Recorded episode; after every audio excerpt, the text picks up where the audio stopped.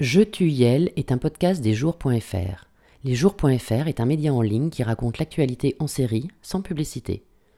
Vous aimez Je tue Yel Abonnez-vous au jour avec le code Podcast les jours, tout attaché. Vous aurez un mois gratuit. Soutenez ce podcast en vous abonnant au jour.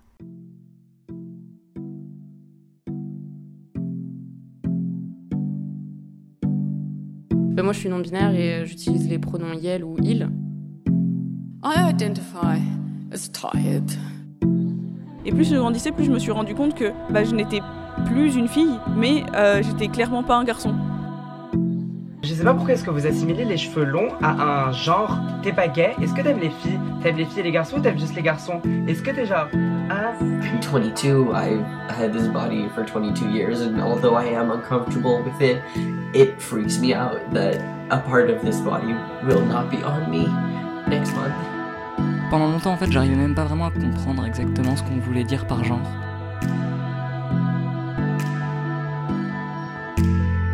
Léo et Clem se sont rencontrés un peu par hasard sur Facebook. Et sont ensemble depuis qu'elles ont 17 ans. Après deux ans de relation à distance, elles ont aménagé ensemble. Les parents de Clem leur prêtent un deux pièces d'une trentaine de mètres carrés dans le 13e arrondissement de Paris. C'est le repère de la bande, le nid, là où tout se passe. Dans le salon, avec un petit canapé-lit et une table qui se déplie, ou dans le lit mezzanine dans la chambre. Lorsque Clem et Léo se sont rencontrés, elles étaient toutes les deux des filles.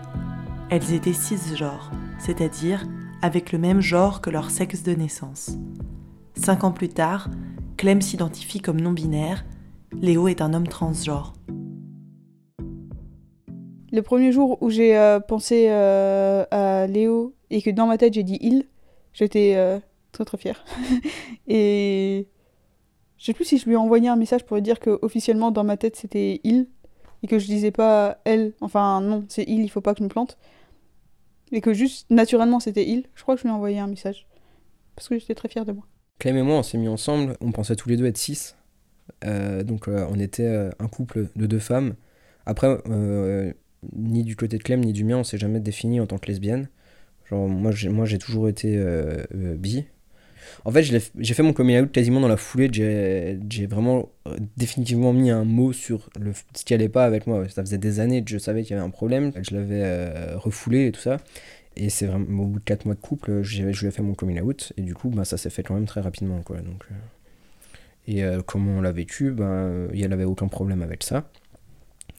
Et il a fallu, euh, il a fallu dire à ses parents un moment parce que bon, il m'avait vu une fois quand même, donc il fallait expliquer pourquoi. Tiens, au fait, euh, c'est plus ma copine, c'est mon copain. Euh, et ça s'est très bien passé. Sa famille est très gentille, donc ça va. Dans les faits, oui, je sais que moi je pensais que je tombais amoureuse d'une fille et que en fait quelques mois plus tard c'était ah en fait peut-être que c'est quelqu'un qui est à moitié fille et à moitié mec et euh, encore quelques mois plus tard, c'est en fait, c'est un mec. Et du coup, moi j'ai tendance à être euh, pan. C'est-à-dire, euh, je, je, sais que je tombe amoureuse de la personne et non pas de, du genre de la personne. Et du coup, bah, je savais que Léo serait toujours Léo. Il continuerait à aimer les mêmes séries, on pourrait continuer à parler de théories, on pourrait continuer à, s'envoyer des vidéos et des choses comme ça. Et du coup, ça m'a pas trop perturbé. Oui, le fait qu'elle soit là, ça lit, enfin, qu'elle ait été là au de, avant, euh, avant, pendant et maintenant, quoi. Genre, euh, oui, c'est sûr que c'est quelque chose qui, qui lit et j'ai de la chance euh, que ce soit cette personne et pas forcément une autre, quoi. Donc, mais sinon. Enfin, j'ai l'impression que notre relation aurait pu être la même si j'avais pas fait de transition ou si j'avais été un mec cis. Enfin, oui, on va dire ça comme ça. Si j'avais été un mec cis déconstruit, en tout cas. Mais en fait, avec les, avec les réflexions euh, récentes, je me demande si je pourrais pas commencer à être sur le spectre euh, aromantique. Schématiquement, c'est ne pas tomber amoureux. Mais euh, comme toujours, c'est un spectre. C'est pas soit tu tombes amoureux, soit tu ne peux pas tomber amoureux. C'est il y en a qui, peut, qui ne ressentiront jamais d'attraction romantique. Ça, ça veut dire de besoin d'être avec quelqu'un.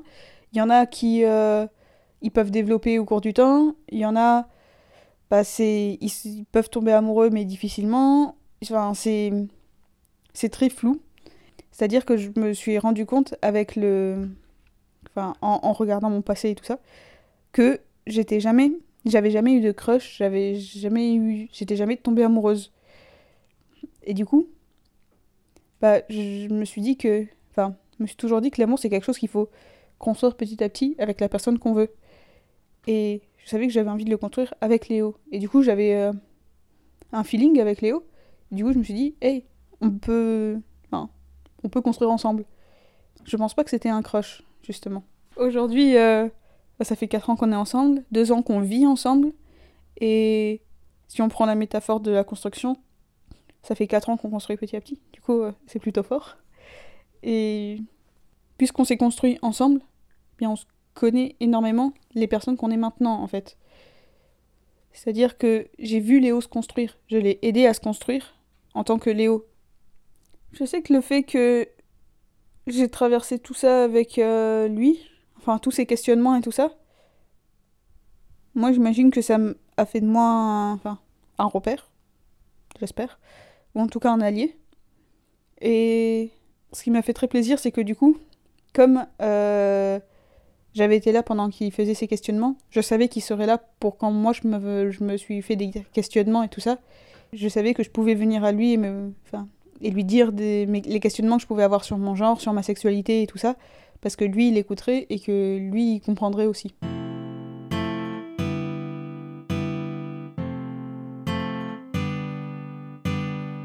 Jean-Loup est polyamoureux, c'est-à-dire qu'il sort avec plusieurs personnes en même temps avec leur consentement, dont Camille, qui est aussi dans cette série. Jean-Loup est en couple avec Thiel depuis 8 ans. Thiel est un homme transgenre et Jean-Loup a accompagné sa transition.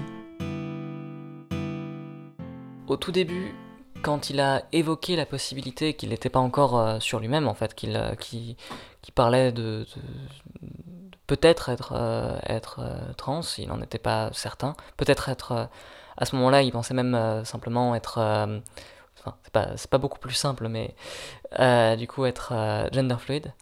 Euh, au départ, j'étais un peu réticent, et puis ça a duré deux jours, quoi.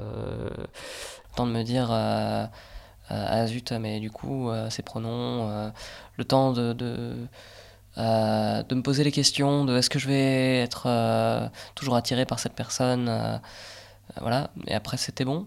Hum, moi, c'était vraiment très facile, en fait. Euh, mais ça, fait, ça faisait déjà longtemps que j'étais avec et donc il est possible que ça ait vraiment facilité le, travail. Ça faisait déjà, je crois, 5 ans qu'on était ensemble.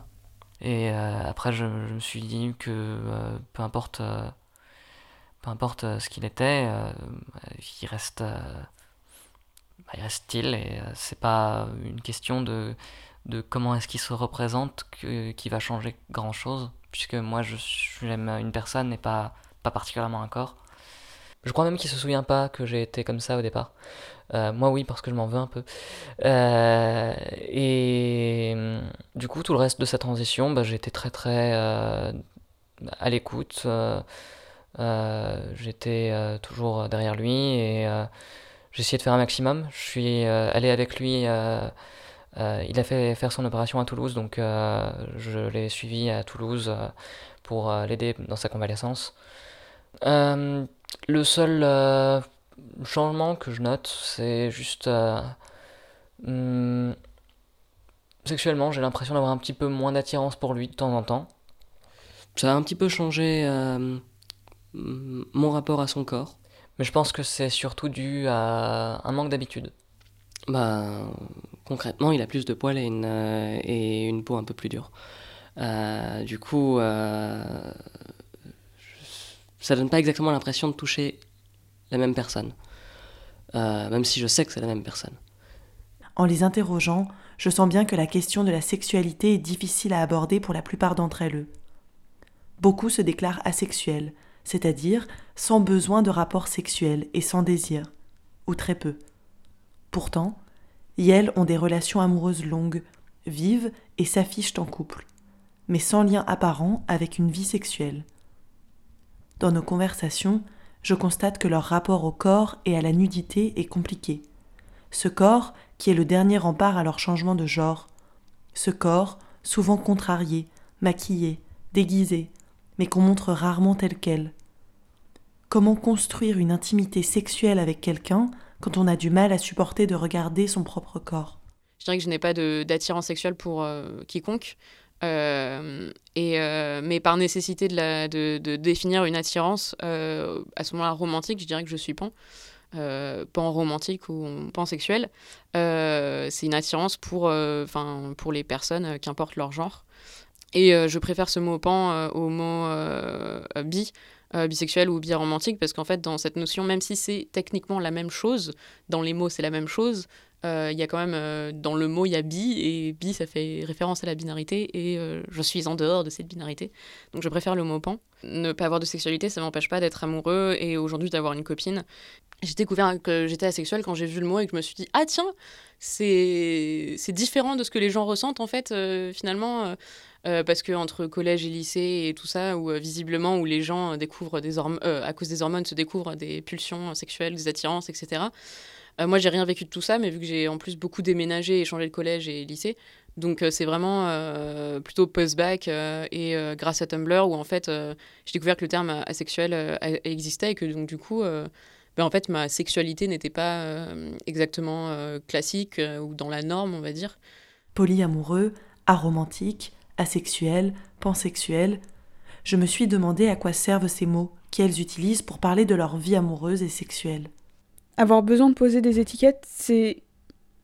Enfin, les fameuses étiquettes, c'est pour. Euh, c'est pour se dire quelque part qu'on n'est pas seul à ressentir ça. C'est-à-dire que, par exemple, je suis asexuel, c'est-à-dire je vais pas ressentir de désir sexuel euh, envers euh, les gens. Je vais jamais voir une personne et me dire Ah, j'ai envie que cette personne aille à l'intérieur de moi. Ça, ça me semble illogique et impossible comme idée. Mais je sais que pas mal de gens pensent comme ça. Et du coup, au lieu de me dire euh, Ah, mais je suis horrible, je suis une personne qui.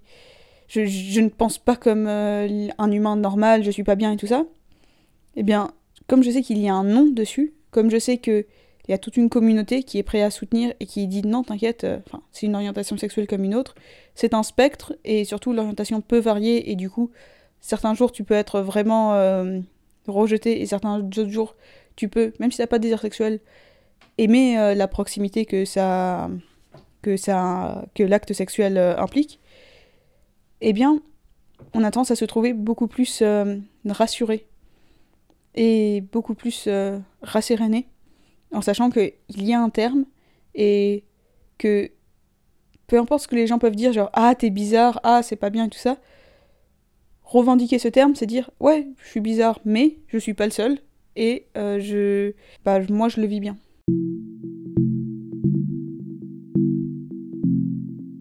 Retrouvez Je Tuyel sur toutes les applications de podcast. Si vous voulez faire connaître cette série, n'hésitez pas à la partager sur les réseaux sociaux, à mettre des étoiles et des commentaires dans l'application Apple Podcast ou sur l'iTunes Store.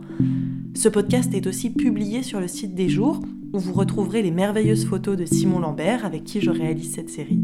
Il y a aussi des portraits vidéo de la bande et une playlist réalisée par Sofian Fanen, journaliste au jour. Moi, je vous dis à la semaine prochaine pour un nouvel épisode. Lesjours.fr 0% fiction, 100% série.